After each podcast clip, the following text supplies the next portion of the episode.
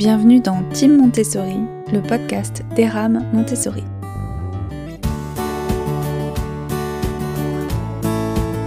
Eram Montessori est un organisme officiel de formation Montessori qui propose de suivre la théorie en ligne avec une équipe pédagogique hyper motivée et bienveillante et de pouvoir mettre en pratique cette théorie grâce à des stages conventionnés en école Montessori.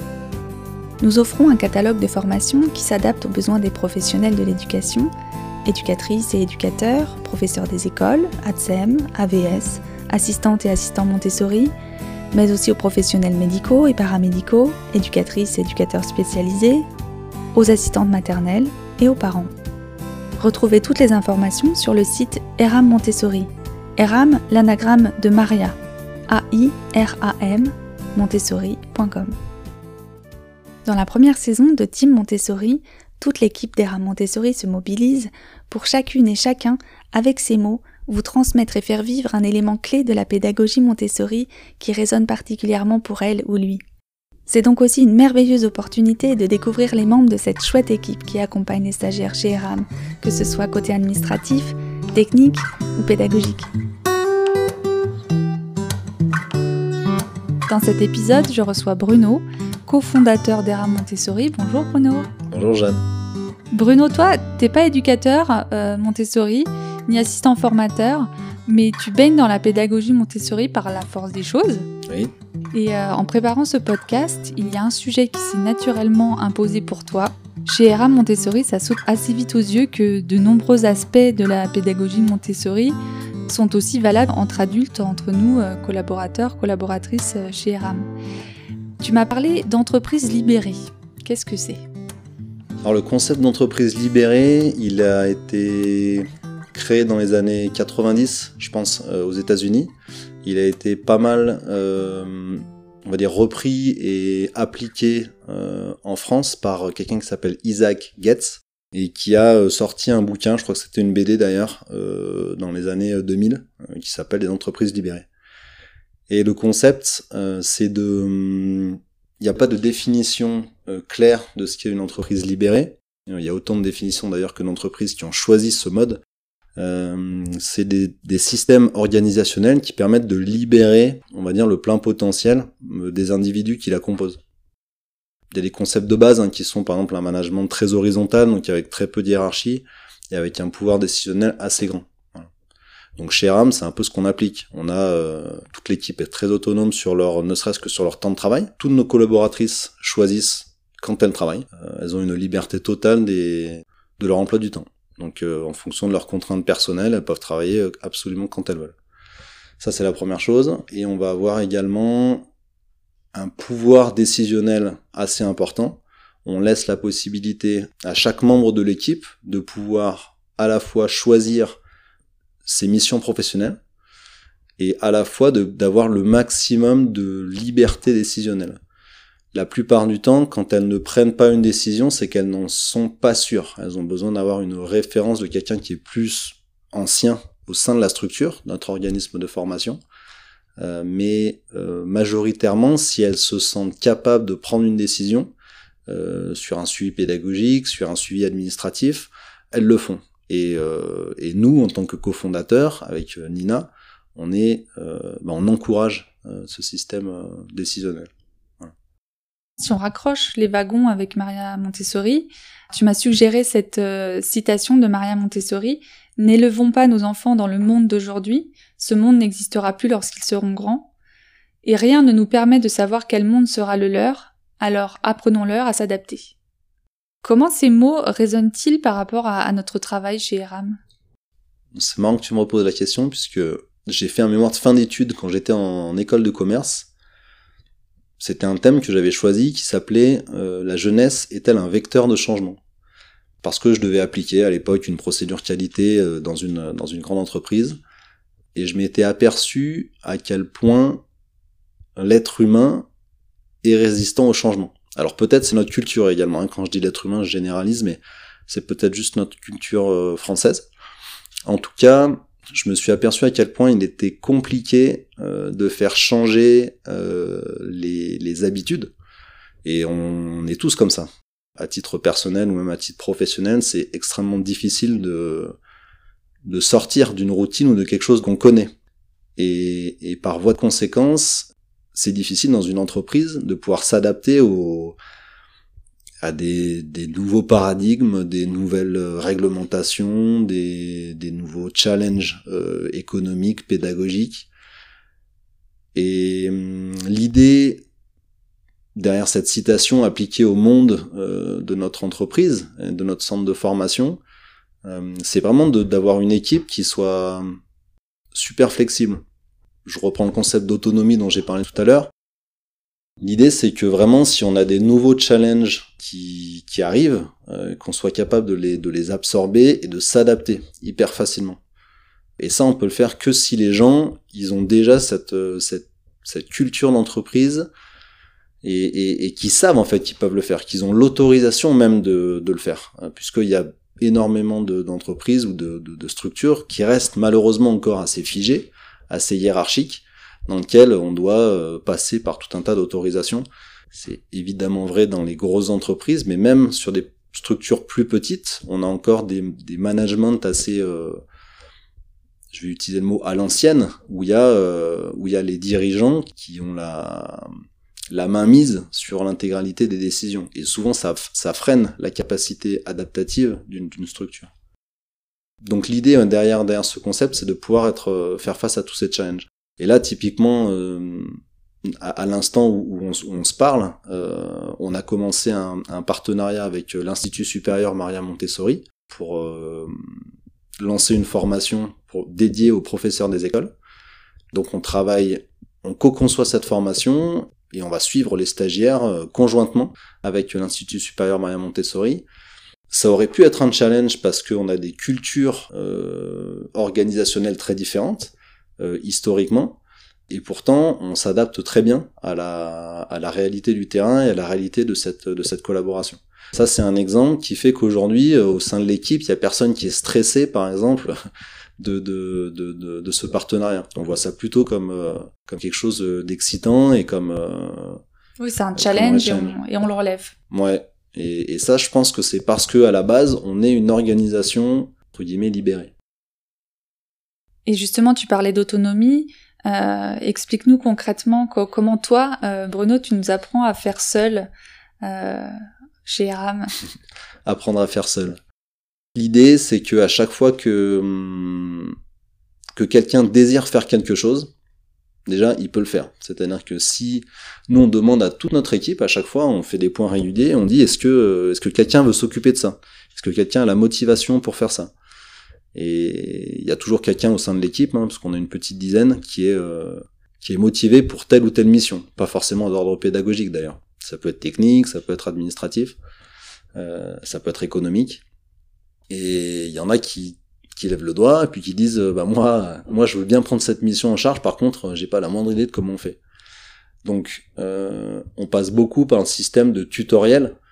Euh, l'idée c'est de c'est de créer des, des tutoriels euh, on aime bien comme on comme on est beaucoup en télétravail chez Montessori hein, on, on, travaille euh, euh, essentiellement de de chez nous de manière aussi à pouvoir avoir une belle un bel équilibre vie perso vie pro même si on est, euh, on est très liés tous. Euh, on utilise beaucoup des vidéos, donc typiquement sur des plateformes de streaming type euh, YouTube, Vimeo. On, explique par vidéo la mission ou ce qu'on estime être la base de la mission pour le collaborateur ou la collaboratrice. Cette vidéo est ensuite disponible 24 bah, heures sur 24, 7 jours sur 7 et ça permet à la personne qui a qui a voulu prendre en main cette mission bah, de pouvoir regarder la vidéo, la re-regarder. Parfois c'est des choses un peu compliquées et de pouvoir se dire ok je peux faire comme ça. Tout en ayant la liberté évidemment de dévier de, l'idée de base euh, de, cette vidéo. Si, si une personne pense pouvoir mieux faire un processus ou, euh, ou faire différemment, elle a la liberté de le faire. On fait comme une présentation Montessori. Alors on va présenter un process qui va être ensuite euh, réapproprié. Ouais, on a les moyens de, de faire seul. Et c'est marrant parce que quand t'expliquais, euh, euh, quand on propose une mission, euh, on attend que quelqu'un euh, se porte volontaire pour la faire. Et là, tout de suite, c'est l'image de l'enfant dans l'ambiance Montessori qui m'est venue, qui, qui choisit son activité et du coup, qui est super heureux de la faire et qui la fait bien. Ouais. voilà, donc ça, c'est nous chez ERAM. Je l'ai expérimenté aussi moi-même et, euh, j'ai pu l'observer chez, euh, chez d'autres de mes collaborateurs, collaboratrices. En fait, on nous accueille comme on est, avec nos talents, nos, faiblesses aussi chez RAM. Ben, alors, on, est, on est comme dans n'importe quelle structure et comme dans n'importe quelle famille, un organisme avec ben, différents éléments. Et donc, chaque élément, effectivement, sa propre personnalité, euh, ses, qualités, ses peurs, ce qu'il considère comme ses faiblesses. Euh, et donc, ben, évidemment, comme on se connaît très bien, chacun connaît aussi les, les, les forces de chacun. Euh, et on va jamais forcer quelqu'un à faire quelque chose. Euh, L'idée, c'est que c'est que cette cette structure, les personnes qui y travaillent, elles soient motivées dès le matin quand elles se lèvent en disant euh, je sais qu'aujourd'hui je vais travailler pour ERAM et puis ça va être ça va être une belle journée quoi. Je vais pas faire une mission qui me qui me plombe ou qui euh, voilà que j'ai que j'ai pas envie de faire comme comme ça peut exister dans, dans énormément de, de, de jobs. Chez nous, le job doit être une source de motivation, euh, une source de même de développement personnel, hein, parce qu'on encourage notre notre équipe à, à, lire. Elles ont des temps personnels dédiés qu'elles utilisent ou pas, mais en tout cas elles ont des temps dédiés par semaine euh, si elles veulent euh, lire, regarder des vidéos concernant euh, des choses qui les intéressent euh, sur les neurosciences, sur l'éducation. Pour continuer à se former. Euh... Voilà. On a dans notre équipe des gens passionnés et on essaie de garder cette, cette passion euh, au quotidien. Et ce que je trouve génial dans ce, dans ce travail à distance, les uns par rapport aux autres, c'est que euh, tu, euh, tu nous prépares, et puis Justine aussi peut-être, tout un environnement préparé, finalement comme chez Montessori, euh, on a tout ce qu'il nous faut, on a tous les outils qu'il nous faut pour euh, justement euh, réaliser nos missions, des outils super ergonomiques. Mmh. On travaille évidemment beaucoup avec le numérique. On est forcément dans, dans, l'ère d'Internet en étant en télétravail. Donc c'est vrai qu'avec avec l'aide technique de Justine, qui est l'ingénieur pédagogique et technique de ERA Montessori, on a mis en place le maximum euh, d'outils numériques via des, euh, des exemples euh, comme le cloud ou des, euh, enfin des choses qui sont pas, euh, on dit en anglais rocket science, donc des, des, choses, des choses simples, des choses simples, mais mais qui permettent à, à chacun de trouver l'information facilement pour que ça soit au niveau du suivi pédagogique, et au niveau du suivi administratif. Donc euh, chaque personne quand elle est un peu perdue ou qu'elle se dit tiens euh, en fait j'ai oublié comment faire ça ou je sais je sais plus comment faire ça, elle a des outils à sa disposition qu'elle connaît pour aller chercher l'information nécessaire au bon déroulement de sa mission. Donc oui, c'est une sorte d'environnement préparé, on a mis les on a mis le matériel au bon, aux bons endroits sur les étagères. On sait où le retrouver, on sait exactement où il se trouve. Exactement. Euh, quand tu parles de l'environnement préparé, euh, il y a aussi quelque chose qui me vient à l'esprit, c'est le c'est le coût de nos formations, c'est-à-dire que on a tout conçu de manière à avoir une formation la moins chère possible, parce qu'on a bien conscience que le, coût d'une formation, eh ben ça peut être critique pour la majorité des ménages. Hein, c'est un c'est, un coût qui est souvent non négligeable, même s'il y a des euh, plein d'options de financement. Euh, ça reste quand même une certaine somme. Et euh, cette somme-là, chez nous, elle est... Alors je veux pas faire de... je, suis pas très bon euh, commercial, donc je veux pas faire de la publicité qui qui serait pas pertinente. Euh, je, je, juste, on va dire, exprimer une, une vérité factuelle. C'est qu'on a aujourd'hui un personnel qui est énormément impliqué, qui évidemment on rémunère, et que le coût de cette formation est faible euh, relativement au suivi pédagogique euh, des, gens qui ont, choisi de faire nos formations chez nous. C'est très très compliqué à appréhender comme ça à l'oral sur, sur une interview, euh, mais je vous invite, si vous en connaissez, à demander à des stagiaires qui ont déjà suivi la formation chez nous pour qu'ils vous expliquent à quel point le suivi pédagogique est extrêmement personnalisé individualisé et rapproché. Voilà. Et ce suivi, il est nécessaire et sans, sans lui, on peut avoir une formation à moindre coût, mais qui, qui n'aurait pas du tout cette qualité, qui n'aurait pas du tout cet impact. Bien sûr. Il est très facile aujourd'hui de faire une formation en offrant des, des vidéos, du visionnage de vidéos et en, en faisant rédiger par exemple un mémoire à la fin de la, à la, fin de la formation. Mais vous n'allez pas avoir le suivi humain apporté chez Aram sur chaque concept pédagogique. Et donc on s'assure pour chaque concept que euh, le stagiaire a, compris euh, ce qu'on lui a enseigné. Et ça, c'est pas fait de manière automatique. c'est des êtres humains, c'est nos formatrices euh, et nos assistantes formatrices qui, qui font ce job-là euh, au quotidien avec, le, avec les stagiaires. Donc tout ça a un certain coût, mais il reste faible par rapport au temps de suivi.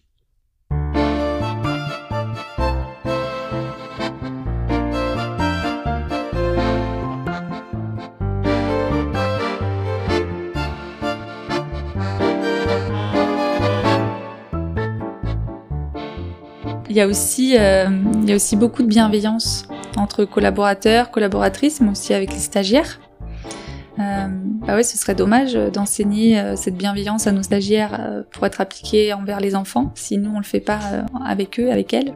Ouais, on se doit en tout cas d'enseigner la pédagogie de manière bienveillante comme un pédagogue Montessori devrait le faire auprès des enfants. En fait, ça paraît une évidence, mais c'est pas forcément le cas. Euh, on, a eu nous euh, des retours de stagiaires qui, euh, qui avaient fait plusieurs autres formations Montessori et, qui, nous ont dit qu'ils n'avaient pas forcément retrouvé cette bienveillance de partout. Donc nous, c'était un constat qui était qui était intéressant. nous, avec Nina, on a impulsé cette vision dès le départ parce que pour nous, c'était une évidence on a créé cette structure sur des très fortes valeurs éthiques. Je vais dire quelque chose que j'entends très souvent en podcast et qui à chaque fois j'ai l'impression que c'est galvaudé. On, centre, on centre notre organisation sur l'être humain. On entend beaucoup de gens dire mais nous voilà c'est notre, passion c'est l'humain. Et en fait depuis que depuis qu'on a créé RAM, je, ressens un peu différemment quand j'entends ce, type de commentaires parce que j'ai l'impression que c'est ce qu'on fait. Euh, donc nous nos stagiaires c'est notre priorité euh, sans vouloir faire de, de, publicité, n'hésitez pas à aller voir nos avis. Euh, je sais pas, vous tapez Eram Montessori sur, euh, sur Google, puis vous verrez les retours de nos stagiaires. Ils sont très souvent euh, très chaleureux. Ils décrivent toute la bienveillance qu'il y a au sein de notre équipe. Donc, donc la bienveillance, elle se retrouve effectivement dans la relation aux stagiaires, mais si elle est comme ça aussi dans la relation aux stagiaires, c'est parce que en interne, on a aussi cette bienveillance. Si on résume, chez Eram, on retrouve un environnement préparé, on peut dire, euh, de la bienveillance, de l'autonomie, du travail adapté à chacun, chacune. En fait, c'est un vrai environnement Montessori pour adultes, quoi. Exactement.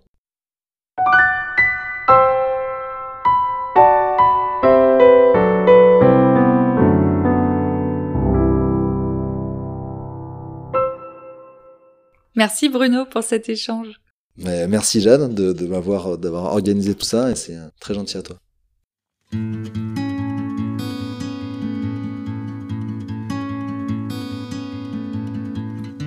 Vous venez d'écouter Team Montessori, le podcast d'Eram Montessori. Pour prolonger ce moment, sachez que l'équipe est à votre disposition sur erammontessori.com. A-I-R-A-M Montessori.com. À très bientôt